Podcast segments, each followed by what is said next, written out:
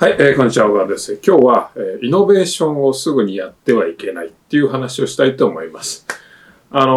ーまあ、イノベーションってね、まあ、革新することを、まあ、既存のやり方じゃないやり方で、まあ、新しいやり方で結果を生み出すっていうことで、なんかすごく、とてつもなくいいもんだとね、あのー思われてるじゃないですか。で、やっぱりその世間的にもそのイノベーションってなんかかっこいいイメージもあるし、あの、すごい、あの、いいことでは、実際いいことではあるんですけども、そればっかり狙ってるとダメだよっていう話で、あの、順番があるっていう話なんですね。というのも、まあ、つい、昨日、一昨日かな、えーそのマーケティングの会議がありまして、あの、まあ、あるメンバーですね。えーこの広告のやり方を、おまあ、その、その人を、あの、まあ、あるアカウントにね、アサインしたんですよ。君はこの担当だからこれやってくれと。ね。で、これをまずた立て直してくれという話をしたんですけども、えー彼がまあ一週間して、えーいろんなことをやってたんですけども、あのーまあ、まだ特に何の結果も出てなかったんですね。で、まあ、一週間経って結果出てないっていうのはおかしいなということで、何してんのっていう話をしたら、あの、全く新しいやり方で、えーまあ、その方が、あの、彼はまあいろんな勉強してきてですね、その方が取れると、ね、えー顧客獲得がおそらく5倍、10倍取れるだろうっていうような見込みがあって、新しいやり方を試そうとしてたんですね。で、新しいやり方を試すために、まあいろいろリサーチして、ランディングページも新しく作って、オファーもどうのこうのしてとか、まあいろいろたくさんやることがあるわけですよ。で、えー、まあ結論どうだったかっていうと、別に1週間で特に結果出てません。ね。で、おそらくなんですけども、おまあ、それ、昨日のね、会議で、あの、やめろっていう話をしたんですけども、あの、おそらく1ヶ月経っても2ヶ月経ってもそんなに結果出ないと思いますね。えというのは、あの、これ順番を間違えてて、あの、これ昔僕本当 J. エブラハムからね、習ったことなんですけども、optimization とイノベーションね。 optimization って、まあ、あの、最適化とかね、 search engine optimization とか言うじゃないですか。ね。えー SEO とかね。まあそういうので、まあ最適化っていう方法と、まあイノベーションっていうね、この二つがあるよっていうので、えー彼が言ってたのは、J が言ってたのは大事なのは、えーまず最初に optimization、最適化して、それが終わってからイノベーションするっていうことをやりなさいってことを言ってたんですね。まあどういうことかっていうと、まあオプティマイゼーション、最適化っていうのは、まあもっと簡単に言うと改善ですね。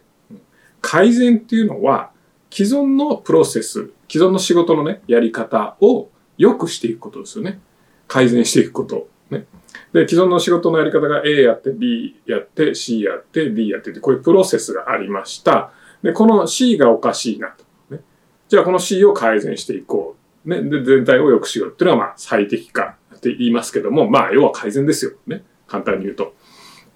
そういうふうに、まあ、既存のプロセスをどういうの悪いところをもっと良くする。ね。普通のところをもっと良くするっていうふうにやっていくのが、えー改善、えー最適化、オプティマイゼーションですね。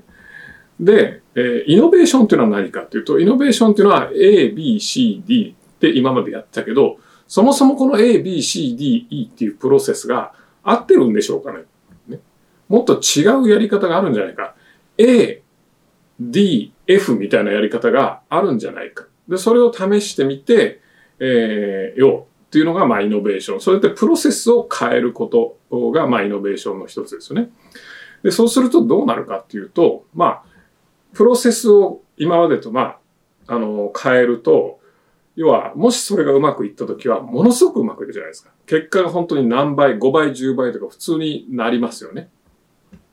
で、既存のやり方の改善っていうのは、まあどうしても、やっぱりその10%良くなったとか、20%良くなったとかね、それぐらいの世界ですよね。20%を良くする、30%良くするというのを積み重ねていくような世界。まあ細かい仕事の世界ですよね。なので、そんなに急に結果が5倍、10倍になるっていうことは、まあありえないわけですね。だけど、この2つ何が違うかっていうと、やっぱり改善、えー最適化、オプティマイゼーションの方が確実性が高いんですね。だって既存のプロセス使ってるわけだから。で、イノベーションっていうのは不確実性がものすごく高いわけです。不確実性っていうのは、要するにうまくいくかうまくいかないかわからないっていうことですね。既存のプロセスを改善する。あ、ここがダメだな。これを直そうって言うんだったら、うまくいく確率、ほぼ90%とかね、95%とかで、ほぼうまくいくじゃないですか。既存のプロセス改善であれば。ね。ところが、新しいプロセスを試す。ね。今までやったことないことを試すっていうことは、本当に当たるか外れるか分かんないわけですよ。まあ、実際うまくいく可能性っていうのは、それが機能する可能性っていうのは低いわけですよね。なので、まあ、じゃあ、じゃあ、確率が低い、うまくいく確率が低いから、イノベーションっていうのはやるべきじゃないんだっていうかっていうと、そんなことはないですよね。やっぱ世の中にはイノベーションを起こして、えー、まあ商品とかサービスとか売り方とかいろいろありますけども、イノベーションを起こして、どんどんどんどん企業は成長していってるし、えー、そういったイノベーションを起こさないとダメだみたいな話がいっぱいあるじゃないですか。まあ実際それは一面事実ではあると思うんですけど、あの、まあうちもね、イノベーションが起きた時は、おおってなりますけど、テンションすごい上がりますけどね。あの、ただ、大切なことは、それは既存のプロセスの改善、ね、最適化っていうのを十分にやった上で、新しいプロセスを試してみようっていうんであれば、それはいいわけですよ。だけども、既存のプロセスをきちんと改善もせず、ね、いきなり、あの、新しい方法でやったら、これも本当、一か八かの、ね、どうなるかわかんないですよね。ギャンブルみたいになっちゃいますよね。要するにヒット打たないで、ホームランばっか狙うみたいな感じですね。で、企業はやっぱりその、会社は、毎月運営していかないといけないじゃないですか。ね。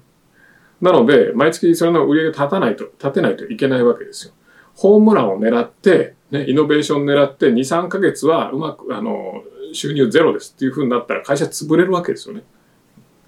だから、だからその、まあ、実際、アカウントの担当者にね、言ったのも、別にそのやり方をやって、ね、うまくいくかもしれないと。それをやってみないとわかんないと。ただ、それを狙ってると、ね、来月もゼロ、再来月もゼロ、その次もゼロ、1年間ゼロでしたっていうことになりうるよっていうね。で、1年間ね、新規獲得ゼロだったら、もうこのビジネスは崩壊しちゃうよっていう話なんですよね。なので、まず大事なのは既存のうまくいってる方法があるんだから、その既存のプロセスを使いなさいと。で、その既存既存のプロセスを、あの、どんどんどんどん磨いていくことね。で、まあ、既存のプロセスでやったら既存の結果しか出ません。もちろんね。5倍、10倍の結果をいきなり出すってことはできません。だけど、いいじゃないですか。1倍の結果は出るわけだから。でまず結果を出しつつ、それを最適化していって改善改善していく中で、それをやりながら、それがしっかりできたら、次にイノベーション。じゃあこのプロセスを変えてみよう。新しいやり方で一発こう狙ってみようっていうことをやればいいわけですね。だからイノベーションが失敗しても、まあ大体失敗するんですけども、失敗しても既存のやり方で、あの、なんだ、ビジネスは、あの、成り立ってますので、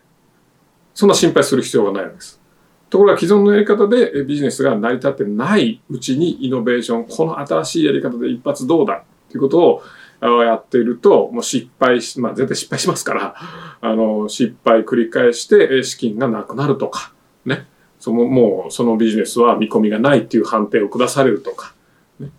いろんな、あの、間違った判断が下されてしまいます。なので、繰り返しになりますけども、まずは既存のやり方を磨くこと。ね。既存のやり方に不満かもしれないですけども、いろいろこう細かくプロセス分析して、ここが改善したらいいんじゃないかとか、ここは弱いから、ちょっともうちょっとどうにかできそうだとかね、いろんなことができると思います。で、いろんな改善をして、で、改善をした上で、結果が安定してきたら、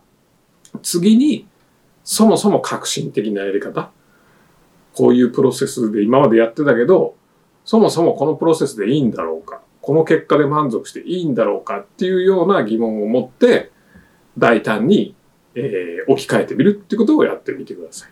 はい。まあ、イノベーションそのものが悪いっていうわけじゃないし、イノベーションは素晴らしいことではあるあると思います。で、イノベーションが成功すると、その結果は何倍にもなるし、その事業のね、本当にレベルが変わるとか、そういうことも起きると思います。ただ、最初からそれを狙ってたらダメだという話ですね。順番があって、イノベーションと optimization。まずやるのは optimization。最適化、改善をやってからイノベーション。ね。改善してからイノベーションですね。はい。それでは。